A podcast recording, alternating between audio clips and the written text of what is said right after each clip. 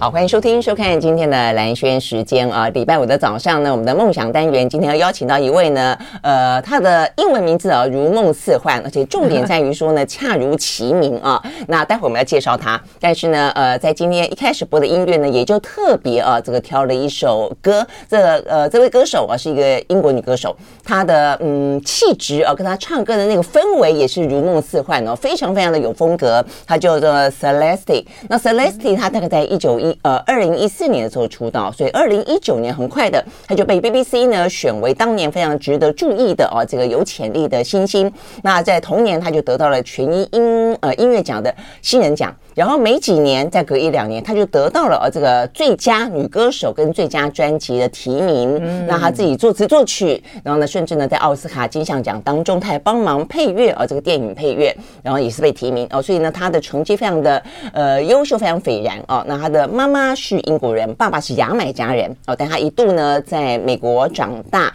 在。香港工作过哦，所以也是一个游历啊，这个全世界的一位女歌手啊，因此开了她的视野，也塑造了她独特的风格，跟我们今天的这个来宾呢有点像。好，那这首呢好听的歌曲呢，Celeste 所演唱的叫做《Both Sides of the Moon》。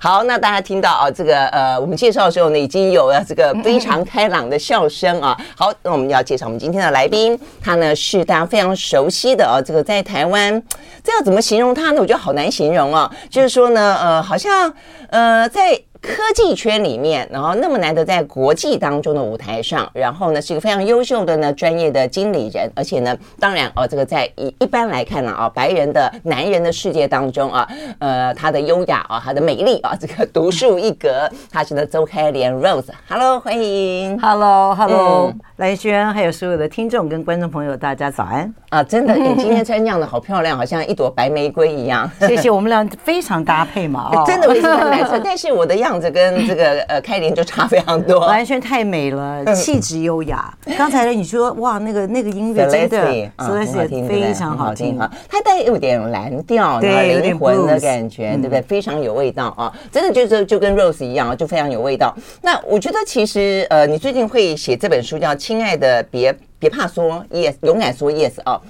呃，其实我相信你很多人找过你写书，因为你的经历太特别了。呃，比方说，呃，什么三十岁之前换过四个工作，年轻人没想到吧？啊，很多人都觉得说你不应该常常换工作，人家这个三十岁以前都换了四个工作，之后呢可以做到外商的董事长啊。那再来的话呢，呃，很好玩啊！你在四十几岁的时候呢，我觉得有个经历啦啊。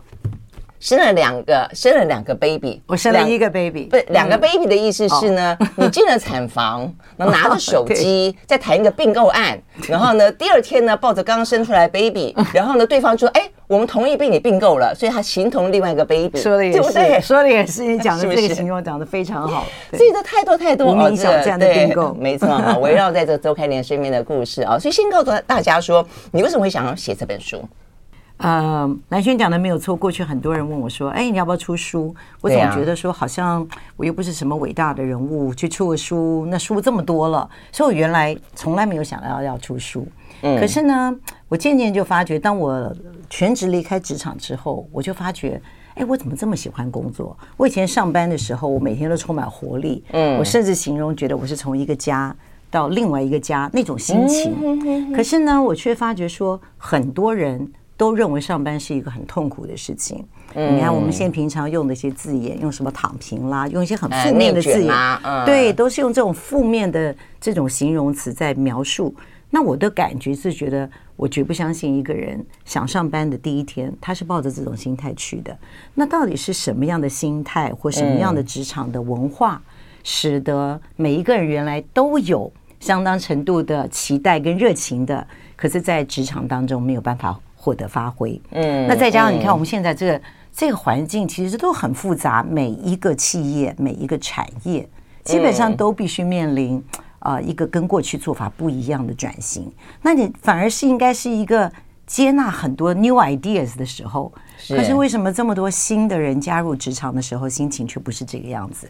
所以我就觉得说，嗯，我值得把我过去的一些心态跟我的一些透过我自己的故事跟经验跟大家分享。嗯，真的是，所以我就说，其实真的很难得啊，就是说你是在五十五岁那一年决定要退下全职嘛，对，对不对？对，所以也不过才几年的时间，而且呢，呃，这个 Rose 就是决定退出全职之后要做的另外一件事情。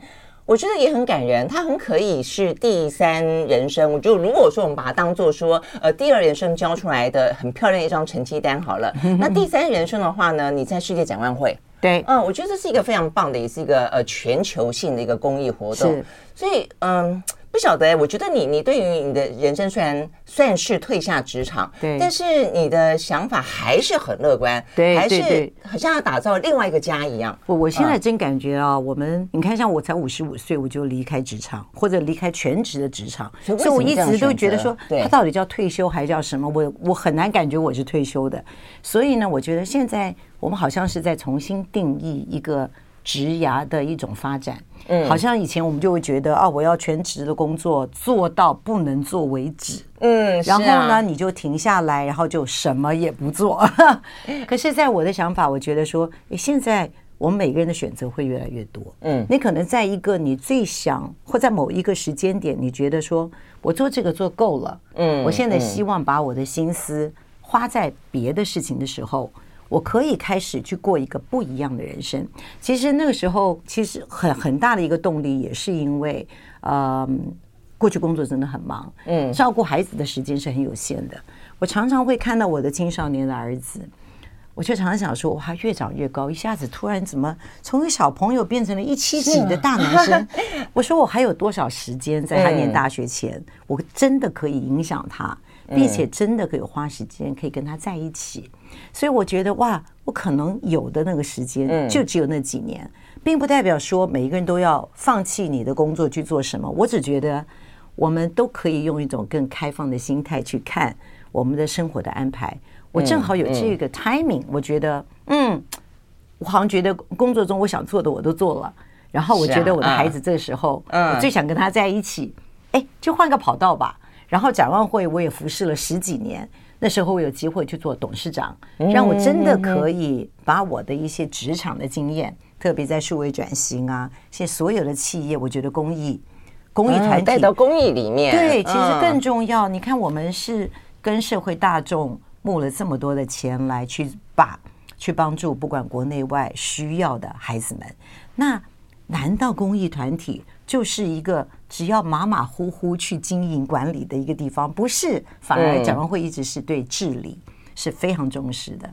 所以呢，所以他通过网络反而可以呃，这个等于是更有效能到对对全世界的每一个地方，对不对？而且可以让全部的同仁们都可以重新被启动起来。所以我觉得做起来很有啊，非常非常。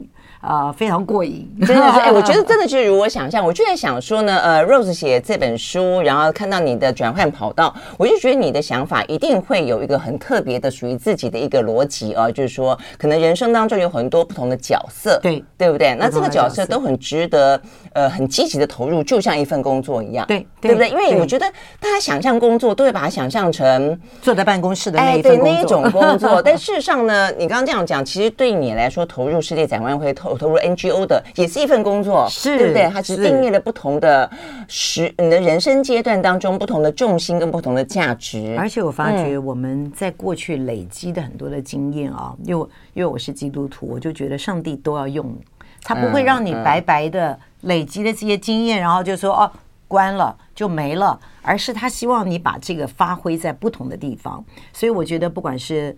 啊、呃，用在世界展望会，嗯、那我觉得世界展望会在数位转型做的真的是很亮眼，很不容易。嗯、其实很多的企业今天都还在经历做数位转型的阵痛，嗯、可这展望会做的不能说完，它还没有完完成，但是做的那个经验是我们希望能够拿来跟很多 NGO 一起分享，嗯，甚至有一些什么样的能力，我们可以帮助别的 NGO，因为并不是所有的 NGO。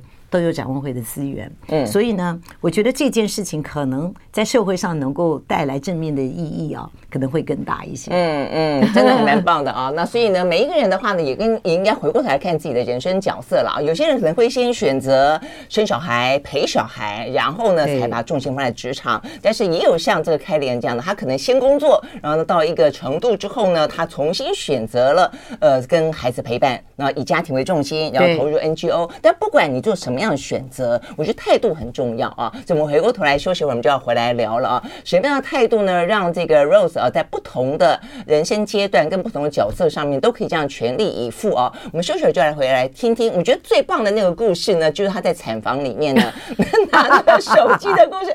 我真的觉得实在是太匪夷所思，但是也太能够去呃反映哈，这个是一个什么样子的一个女人的性格啊？那可以这么的啊，这个耀眼，这么的突出。休息会儿，马上回来。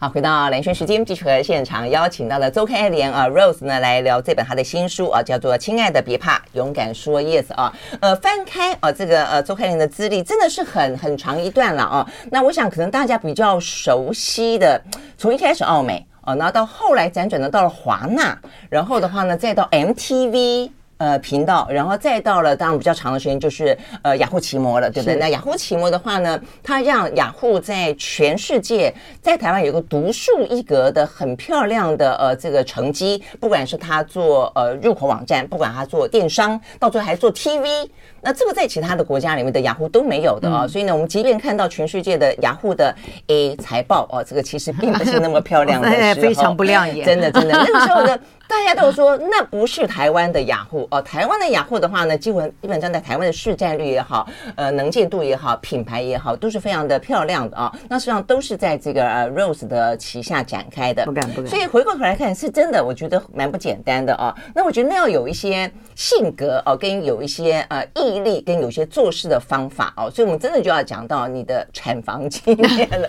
产房经验，那是一个什么样的状况？对，你要生小孩，你还带手机进产房。对对对，那个时候，那时候我们呃正在跟无名小站啊啊，所以他是当时台湾那个 photo 这个呃照片的部落格最大的公司，嗯、然后是一群年轻人还在学校啊，还在。呃，是交大，交大，我记得交大研究所的几个学生，对他们自己，他们对他们，他们，他们，他们创的网站跟匹克邦好像都是交大的，对，都是交大的，对。然后呢，那时候我们决定要谈并购的时候，呃，可是那个过程呢，却意外的曲折。其实这不是一个很大的公司，然后创办人都很年轻，可是正因为如此，他们就有很多很复杂的啊，包括有呃。技转的问题有学校的技转，而且创办人还有兵役问题。哦，那么他们才二十多岁，所以不只是谈里面的 terms，还有很多其他东西。而且年轻人可能有他自己的一些不愿意被驯服的一些。这一点呢，当然我觉得，因为他们比较没有做 deal 的经验，对，所以他们也会比较谨慎。他们就不确定这个可不可以，他们不确定这个东西对不对，所以他们更需要，而且再再加上他们过去没有多少资资金，所以他们也做了很多很有创意的跟人合作的案。等到我们要并购的时候，就发觉哇塞，你要把这一些东西全部都照单全收，有很多其他额外的工作。其实我国外的同同事，包括律师啊，都跟我说，Rose 这个 deal 又不用又没有多少钱，嗯，花这么多功夫，我的律师费都快要比那个还要高了，你确定要做吗？嗯，可是我就觉得这是对的 deal，我们要做。对，无名小站在那一段时间其实很受非常受欢迎，非常受欢迎，而那就是雅虎。非常需要，我们需要一个跟社群、跟 social、跟 photo 相关的。那它又跟我们的用户是一个非常可以可以补足我们在年轻人的这个部分比较不足的部分。嗯，所以我觉得它是一个完美的组合。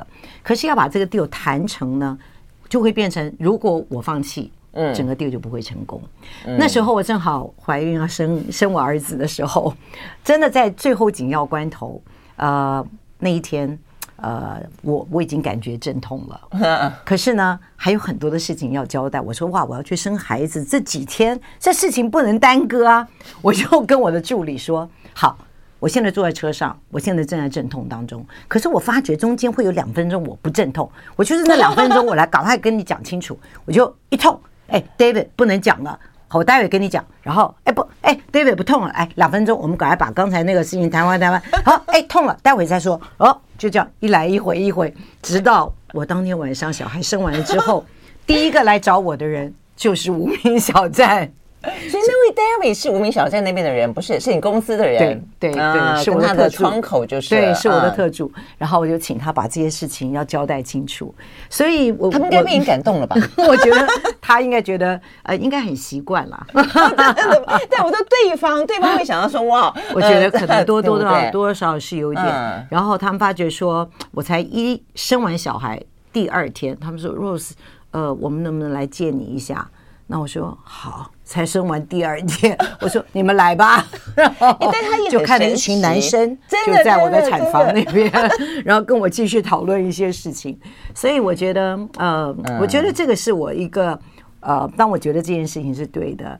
我就觉得，哎，让我把这件事做做做起来的那个做成那个热情跟动力是很高很高的。我觉得这种事情是是会感染人，是会感染人，对不对啊？所以那个时候，我其实无名小站的这一些创办人，后来其实也都算是非常的成功。像那个什么呃，做 Flying V，对，小光，我们也访问过他，他就是当初无名小站的是其中一个创办人嘛。然后还有简志宇，他后来就去 Stanford 念了 MBA。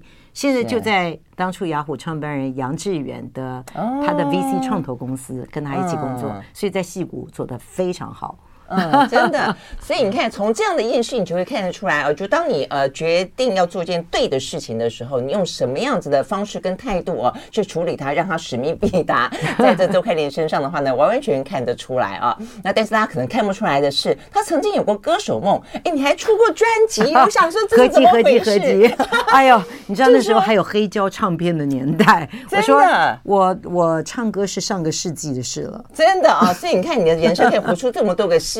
我觉得这个真的是太丰富、太精彩了。所以是什么样的心态让呃 Rose 觉得自己可以去出一张专辑，然后又可以一转身又又投进呃什么呃什么 MTV，然后再一转身又进到这个科技业这么的大无畏。我觉得这件事情是很，我觉得这件事情很很值得。嗯，嗯我想跟你的书名是一样，就是要勇敢。就是，尤其在女人啊，在这样的职场当中闯荡，尤其在一个跨国的企业当中，你得要大无畏。但是，怎么样建立起这样这个自己的信心？嗯、我们休息了再回来。I like 103, I like radio。好，回到兰萱时间，继续和现场邀请到的周开莲 Rose 啊，来聊这本他的新书，叫《亲爱的别怕，勇敢说 Yes》啊。那我觉得要要别怕，要勇敢说 Yes，说很简单。做起来并不是那么的简单，对，我们心里都会恐惧，对不对？一样，我跟所有人一样，我其实我们心里都会对不确定的事情，因为我们人本来就不喜欢不确定的事。可是让我们对不确定的事情，可能我的性格里面会觉得，如果我认为这不确定，但是我去想一想，它的可能性会不会很高，或者说它的整个的潜力啊，不管说当我进入网络界的时候，虽然那个时候呃大家还不知道。将来的网络会发展成什么样子？但是很多的想象已经开始了。那我就相信我们的整个世界绝对是科技驱动的。那科技驱动，它又是在对的方向上。那那就第二就是看它是不是一个对的公司了。如果当我发觉这个大方向对，那当然我就问问我自己：哎，我又不是科技男，我就是那种非常的那种非科技的呃这个文科女。嗯，那。我怎么样会觉得说，我敢跨出那一步，敢去接下去做 MTV 啊，去去做雅虎台湾的总经理的工作？嗯，其实我们有时候并不代表我们前一个工作，像我以前是做媒体啦，然后我就做音乐、做娱乐，算是广告行销。我是从我一直是行销背景，对不对？所以我做过广告，我做过 brand marketing。我最早在 MTV 的时候，我也是做 marketing 的，我也是做行销的。嗯，是。后来行销才转做总经理。然后从总经理的工作经验当中，我才了解到你要有更高的视野去看全面的工作，包括怎么去理解财务报表啊这些东西。那我是我我觉得，当我们进入一个新的领域，千万不要认为说，哎，这个领域我不懂。其实我们做所有的东西，现在你就连在你既有的领域，可能都一大堆新的东西，你要有很快速可以学习的这个能力。然后第二个，能够怎么样可以抓住重点。我的方法就是问问题，问问题，问问题，去了解你到底是在一个什么产业，当然也包包括你自己做功课，以及包括问很多比你了解的人。所以我一直很喜欢啊，去找比我厉害的人。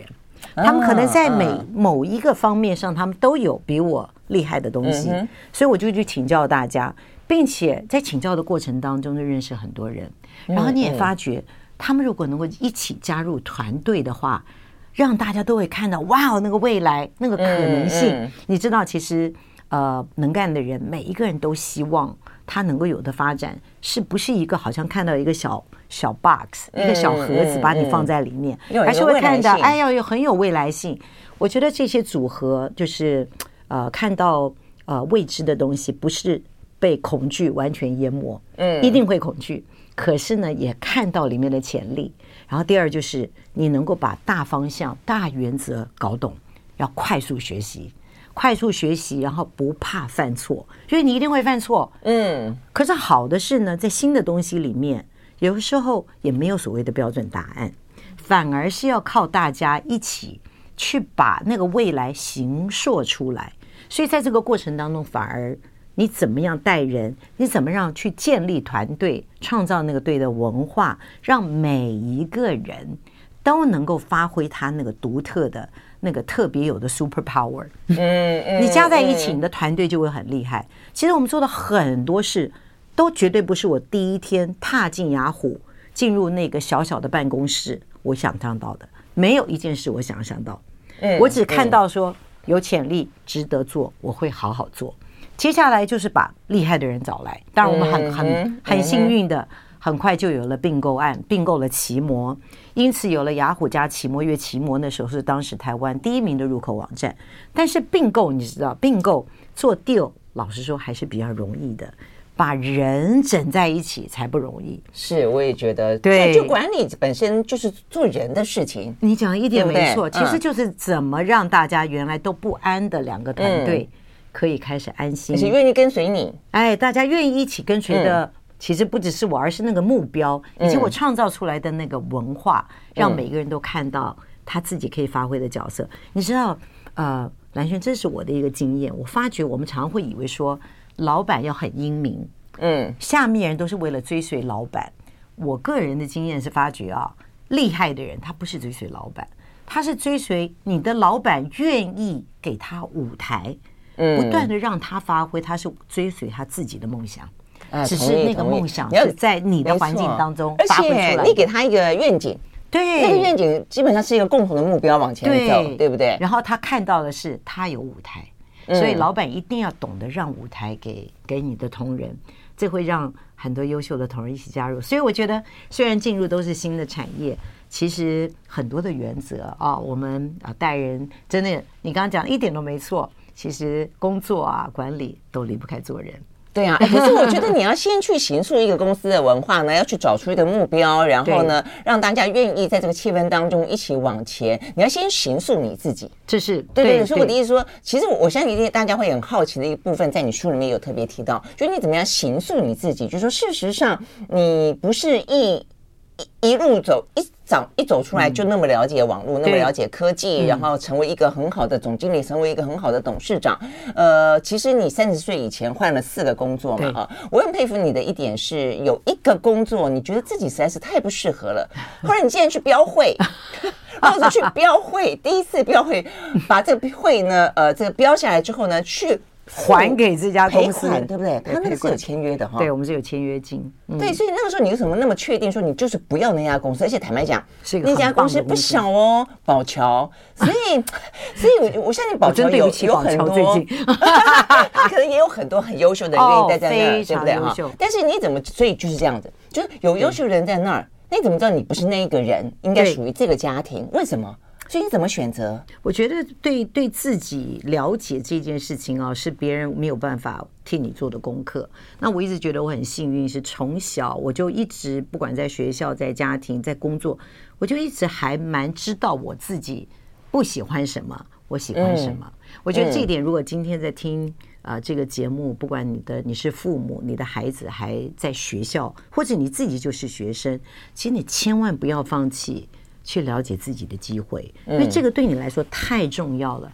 当我是我知道我是一个很活的人，我知道我是一个很有创意的人，我知道我不喜欢框框架架。嗯，那结果我去了一个这么棒的公司，它厉害就是厉害，不是说它有框框架架，而是因为它有太多的啊所谓的 best practice，他知道怎么做是对的。因此你来按照他的方法做，只要做一，然后不断去去去做研究 research survey。你大概就可以把事情做好，就很清楚一条路径，就是那个路径，几乎做什么事情都有圣经。哎，我见我啊，对，SOP 是非常清楚的。我就发觉我在里面，好像真的属于我的那一块，那个那个特质出不来，出不来。嗯，很快的我就发觉，哎，原来那个东西是让我觉得很有活力的。结果我在那样的环境当中，我看不到自己的。那个笑容，那个热情不见了，我反而每天要跟我自己讲说，我不要出现这个，我要乖乖的按照这条路走，直到我发觉说我失去的是我自己，嗯然后我就决定说不要，不管再好的公司我都不要了，嗯，所以我就决定离开之后，那我问我自己，而且多少钱呢？我也忘了，其实应该还不少钱，所以需要去标会，你知道吗？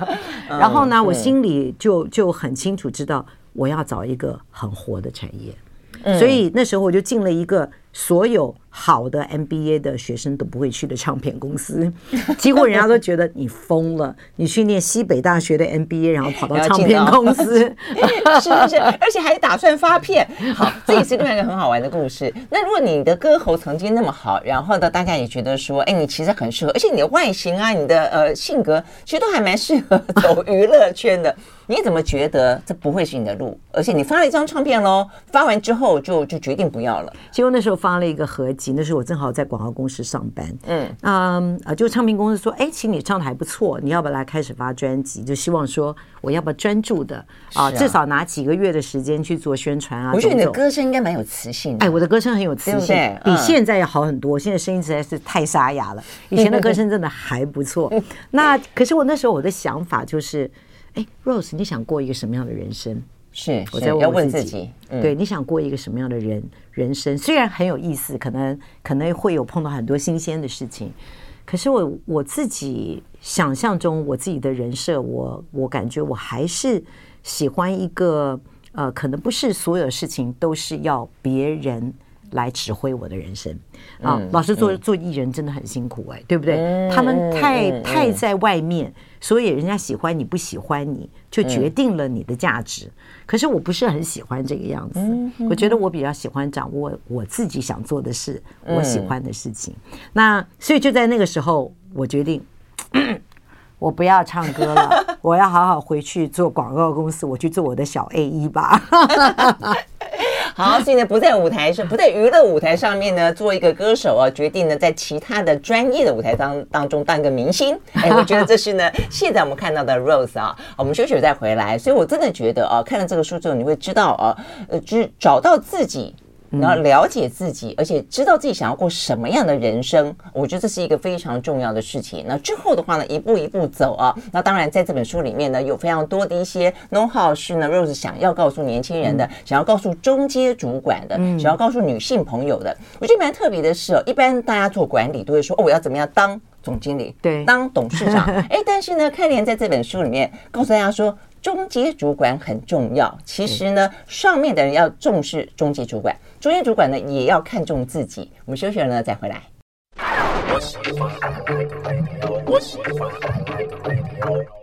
好，回到兰萱时间，继续和现场邀请到了周开莲来聊天。我们刚刚讲到有几个角色：年轻人啦、中阶主管啦、女性啦。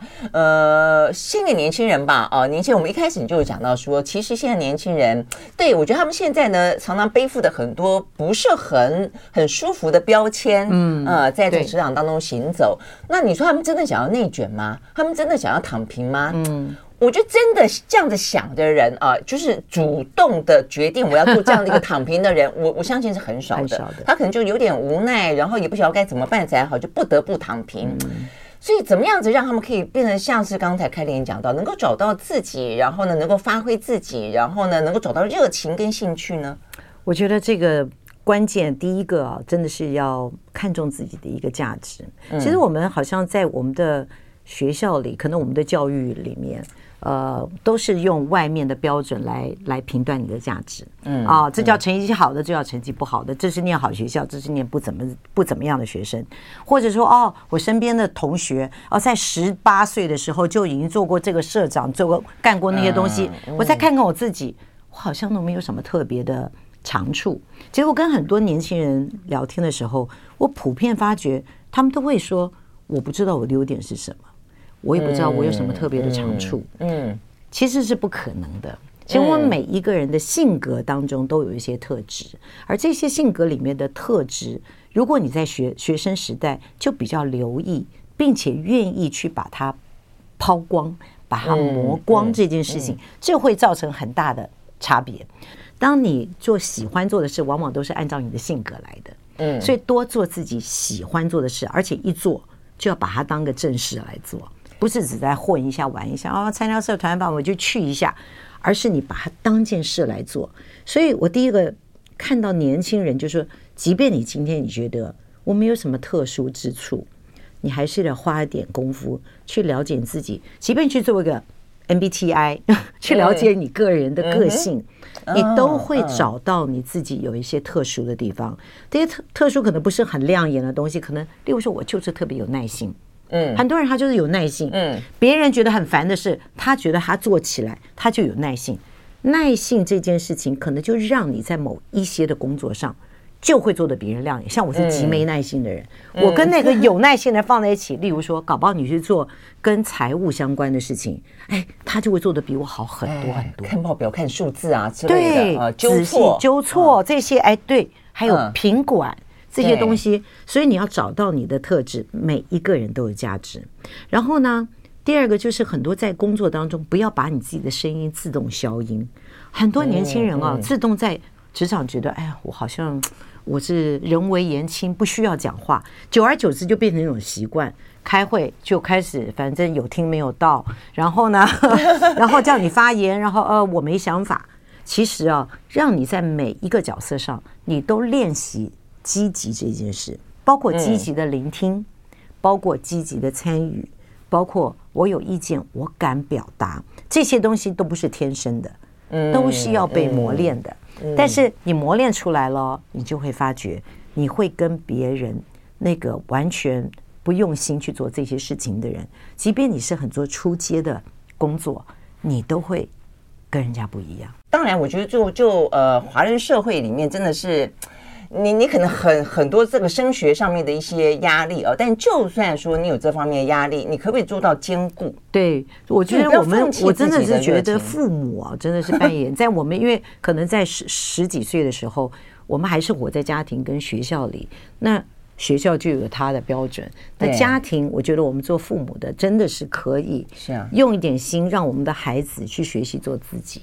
因为做自己这件事情啊，如果他连小的时候都没有学过接受自己，嗯嗯，他怎么可能会突然长大了，在一个竞争的环境当中，他突然懂得去接受自己？对，他反而更不会接受自己，嗯，到处跟人比，然后就觉得我样样都不如人，这样的状况，你就会变成好吧，我就我就退后吧。是是真的，而且就是拿学校的标准，拿一个统一的标准去看待自己的宝贝、自己的小孩，我觉得这个是一个对他们来说非常非常大的一个压抑。对，所以我在书上有一个观念，就是人要有目标，但不要拿别人对标。嗯，啊，你要跟自己对标。你唯一能够的就是，很多人会觉得说啊，我这件事我失败了，我做这件事没有成功，我失败，失败，很容易拿失败这两个字啊放在自己的嘴巴上。其实我说你哪有失败啊？你原来原地不动的，OK？你现在跨出了一步了。虽然你原来以为你可以走到这里，可是你走到了这一步，嗯，哎，你回头看看，你已经比你原来原地不动，你是不是已经进步了？你怎么会说你失败呢？你只是还没到你希望到的那个目的地，可是你绝对是一步一步越来越靠近。所以啊，我觉得对自我的肯定这件事情。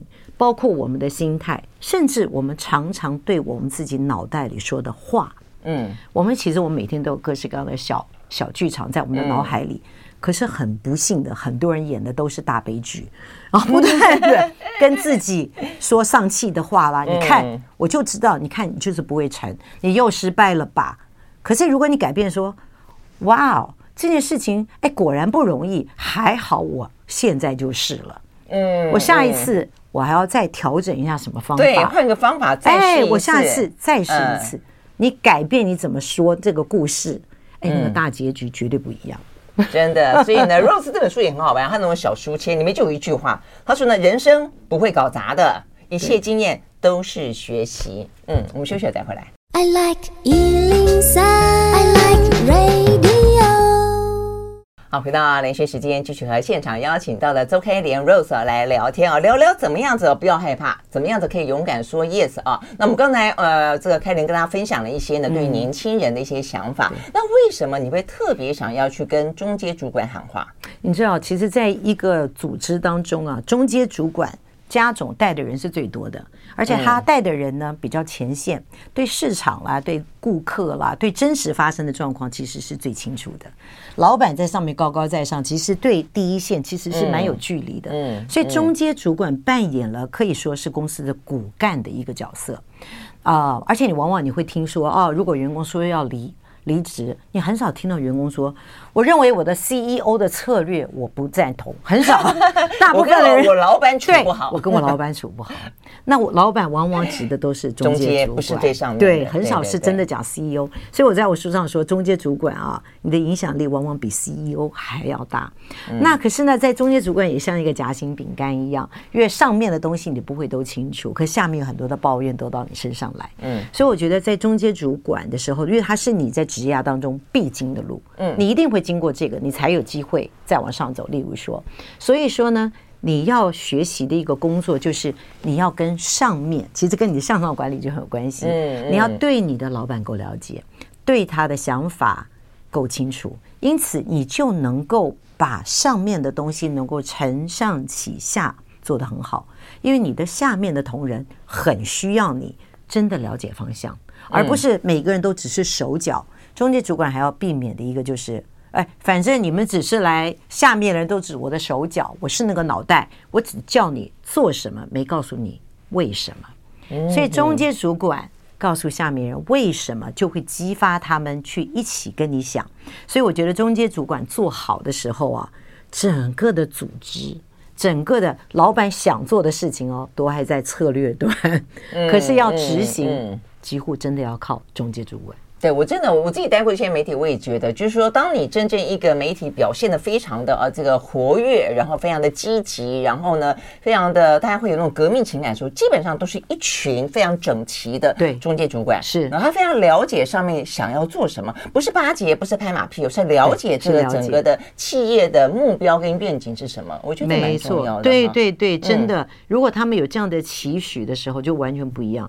就连女性也是一样，嗯，对不对？嗯、对，是例如我们两个都是女生，在职场当中，我觉得女性当然在一些呃环节上面特别的可以细心，然后跟跟跟有些同理心。但我觉得女性部分的话呢，我觉得开莲给了很很不一样另外一种示范，就是说，呃，你可以做到总经理、董事长，然后跟这么多的白人、这么多的男人，然后然后可以并肩齐坐，然后呢，对你自己的人生来说，我觉得你也不会认为有一次呃。婚姻的失败，因此对你来说是一个人生的挫败。这两件事情不是一个等号。对，你可以重新再来一次，甚至你可以四十几岁决定要生一个 baby，然后现在决定把它养那么大。我觉得这件事情对女性是另外一种鼓舞。它可能不只是职涯上，我觉得还有人生上。我觉得可能呃，就不要活在一个刻板印象里，对不对？其实我们女女性，我常常觉得女性其实是我的一个优势。如果你想想看，我们女性比较能够自然的示弱，其实现在的职场当中啊，愿意示弱的呃领导者，反而更容易拉近你跟上跟下的距离。因为你示弱的时候，其实某种程度，也就是让你的身边的人也敢在没把握的状况之下，都敢表达自己。你知道，很强悍的老板会让下面人说：“哎呀。”糟糕！我如果没讲对啊，老板会不高兴。可是如果自己的老板说，我常常跟他们讲说，哎，我也不确定啊，我只是把我想法立刻先丢出来，你们听听看，不好的话，你们也完全都可以推翻它，就会让下面所有的人觉得说，哎，我也只是提供想法，没有人会立刻 judge 我。所以我觉得，我们做女性的其实是可以用我们的一些特质，怎么把你自己的那个比较脆弱的这一面，其实脆弱才是力量。我们现在真的看到，脆弱敢表达脆弱是信心，才会带来安全感。安全感其实就是力量。那另外呢，就是啊，你刚刚讲说，对我们不一定要告诉我们自己，人生一定几岁要干什么，几岁要干什么，几岁干什么。现在真的是真的有比较多的弹性啊。嗯。但是呢，啊，如果你有机会。拥有一个家庭，我还是觉得这对很多的女性而言，可能是这一生啊一个很珍贵的一个经验。因为职场工作，我们很多的那个关系啊，跟家人之间的关系还是不一样。所以啊，所以我真的回顾过来看，我真的非常 enjoy 啊，这个做妈妈的角色 啊，虽然很难，可是。觉得非常嗯、呃，对对，自我也是一个很大的成长。那个过程是不是对你的呃心态来说也有一点点的挫折，对不对？但是什么？对，对，那怎么样子出来的？我觉得那些呃呃，我们也会碰到小孩在青少年的时候，他有他的挣扎。那我我慢慢学会的就是呃，如何做一个聆听者、观察者。然后呢，因为我们在职场中有经验。